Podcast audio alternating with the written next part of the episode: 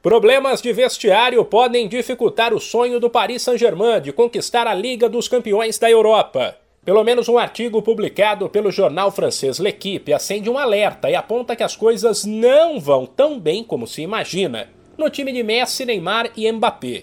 O texto revela supostas festas, falta de disciplina e comprometimento, privilégios e um racha no grupo, entre outras coisas. Um caso citado envolve Neymar a publicação diz que o brasileiro quase foi punido depois de não comparecer a um compromisso obrigatório de um patrocinador.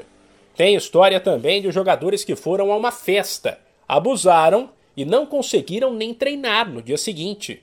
Existe a especulação de que um deles foi Messi, que teria virado a noite em uma comemoração pela bola de ouro ganha por ele.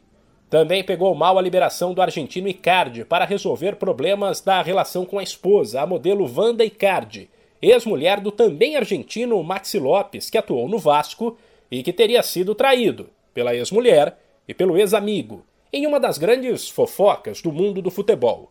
Apesar desses supostos problemas, o Paris Saint-Germain lidera o campeonato francês com folga, porém a competição fica em segundo plano para a diretoria, que quer a Liga dos Campeões. Na primeira fase, o time se classificou em segundo no grupo, um ponto atrás do Manchester City.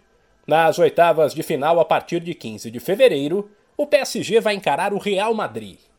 De São Paulo, Humberto Ferretti.